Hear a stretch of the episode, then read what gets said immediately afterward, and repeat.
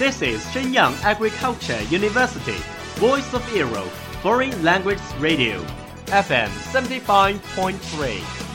这里是沈阳农业大学时代之声外文广播，调频七十五点三兆赫。 Travel around the Western world, get through your English channels, broaden your horizon. Welcome to E. VOE. 引领资讯潮流，掌控校园高度，用我们的精彩唤醒你的耳朵，收听最流行 V O E，愿你听。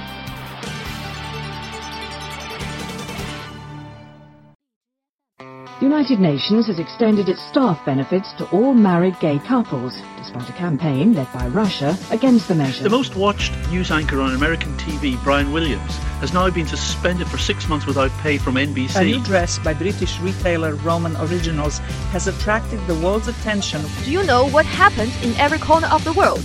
Have you ever been in a discussion of those buzzwords? Follow us, a whole world will open to you. Welcome to What Does the World Say?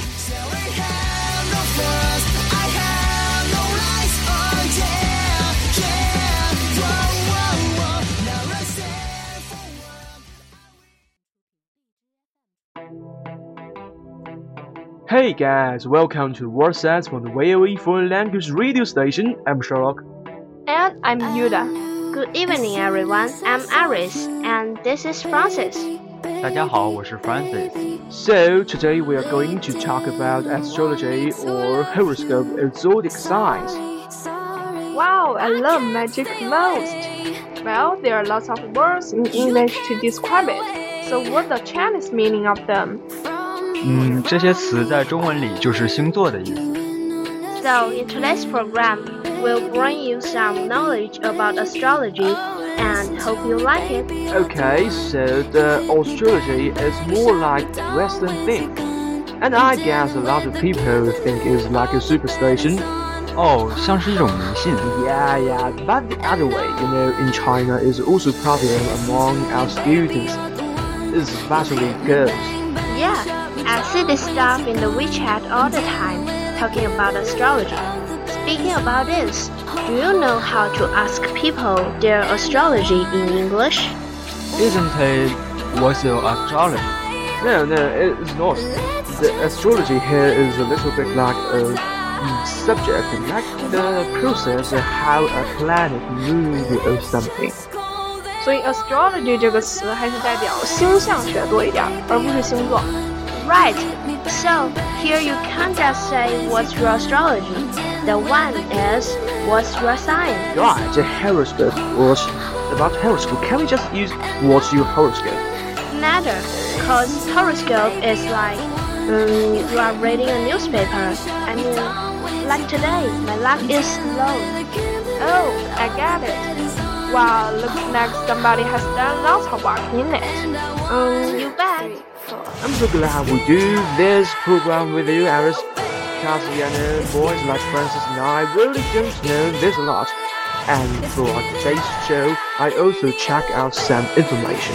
Just say it. Speaking of constellations, in fact, there are two levels of meaning. One is astronomy, the other is astrological. Come on, it's hard to understand Constellation, which means a group of stars that forms a particular pattern and has a name. 并且 zodiac 的意思是黄道带，也就是太阳、月亮和行星构成的假想带。 The conclusion is that astrology and the horoscope is more inclined to superstition. I have always been against superstition about uh, constellation. I don't think there is a supernatural power to control the will and the behavior of mankind. Yes, fate is in our own hands, but sometimes we use it to have some fun. It's also good. I agree. So, could you say something about your constellation? Pisces past are the most empathetic. You could have shared a past life experience with these lovely creatures. They have excelled in the art of listening. Just you are like that, lovely. 没错，双鱼座擅长倾听，他们还喜欢和人分享过去的经历。 And the Pisces can handle many different tasks at once and be successful in all of them. Come on, could I say it's impossible? You can't. Pisces is often a very sensitive, very mystical, and very misunderstood sign. They are highly sympathetic. Mm, okay, it's your turn. They just like me, Lance, Adam, Terry, Kenny, Abel, Thomas, and Aston. Can't imagine that, but it was just a if. So you are Aries. Sounds like my name. I know that Aries people have the qualities of being impulsive, of being leaders, of being very impatient. They also are natural-born entrepreneurs. They wanna do things. They don't wanna just sit here. They wanna just go and do things. Okay, it's time to talk about my star sign. What's your sign, Yuda? Capricorn. That's the goat. Mm, the mountain goat, highly, highly ambitious. They want to climb the mountain. You get the idea here.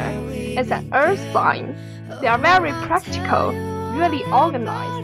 而且他们通常在生意上以及任何种类的建构上都表现得很好，因为他们是由土星管辖。 Wow, it seems you know a lot about Capricorn.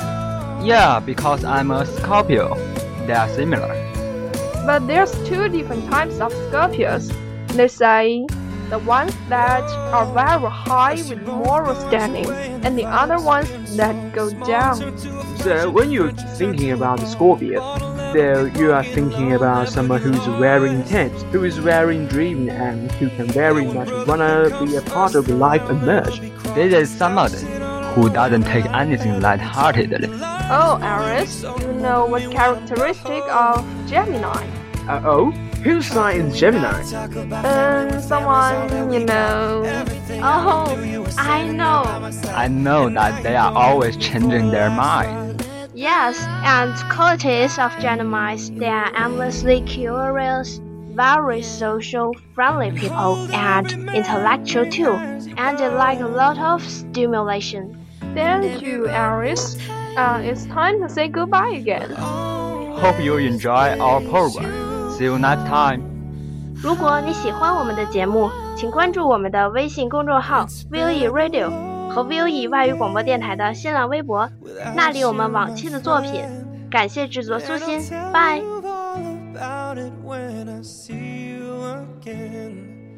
We've come a long way from where we began.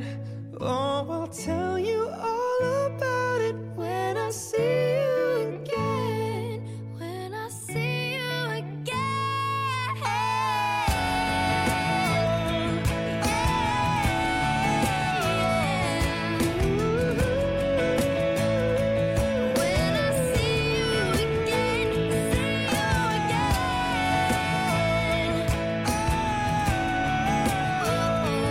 That's all of today's programs. Thank you for listening. 如果你喜欢我们的节目，您可以同时在荔枝 FM、iTunes Store Podcast 同时搜索 VOE 外文广播电台，为您呈现精彩往期节目。我们下期再见。 We are, we are not your ordinary family, but we can all agree that we are close as close can be. So it don't matter what it looks like, we look perfect to me. We got every kind of love, I feel so lucky indeed. They can keep on talking, it don't matter.